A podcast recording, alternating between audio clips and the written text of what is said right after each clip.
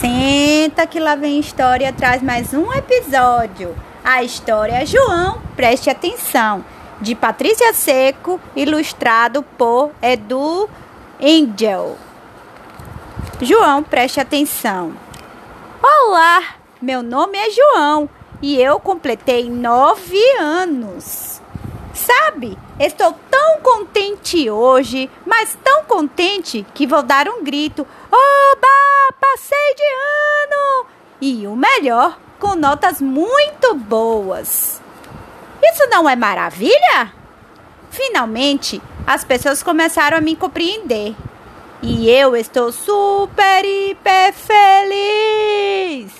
Tão feliz que vou contar a minha história para você. Pois bem, até o semestre passado, eu melhor, eu, ou melhor, até as férias, eu detestava ir à escola. Eram sem fim de lições para fazer. Frases a ser completadas, caligrafias, palavras cruzadas. E eu era o único da classe que não conseguia fazer nada disso direito.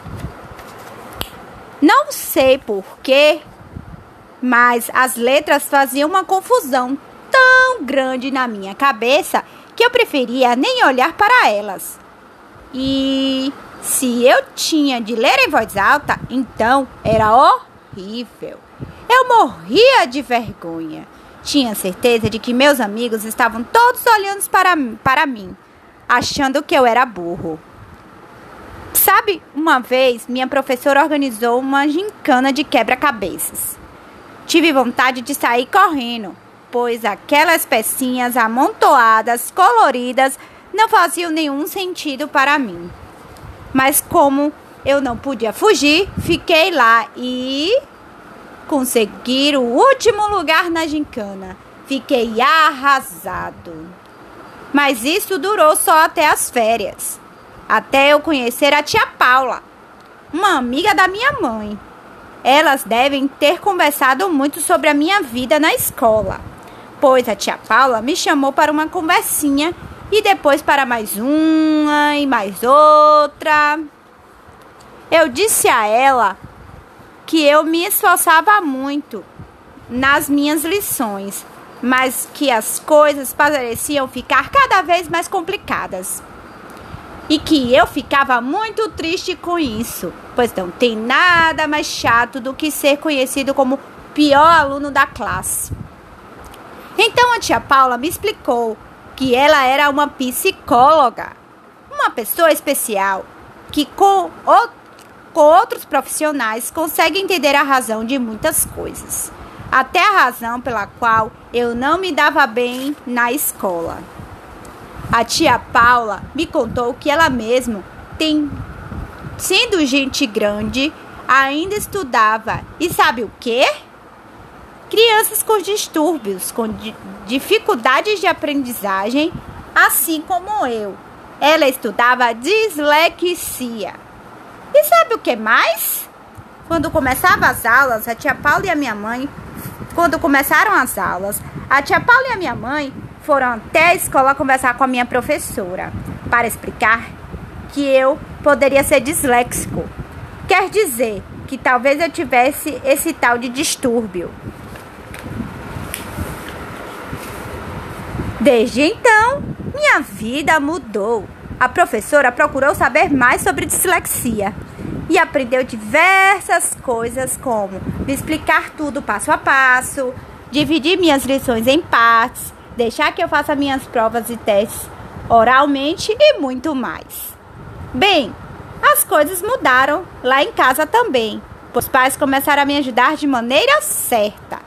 Eles têm lido muito para mim além de me encorajar a ler livros curtos, mas muito interessantes. Como os resultados melhoraram muito, eu até me tornei o assistente do terceiro ano, o que fez um super bem para mim. Afinal, pude mostrar aos meus amigos que também sou capaz.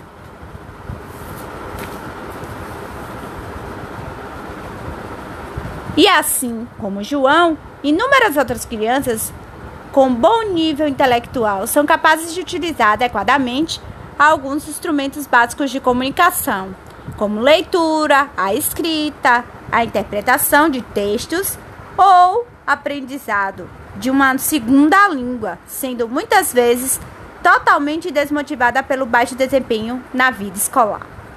Essas crianças merecem ser encorajadas a sentir que são capazes e para isso nada melhor do que o apoio, a amizade, carinho e amor que precisa vir de todos que as cercam, de seus amigos, de seus colegas, de seus professores e principalmente seus pais.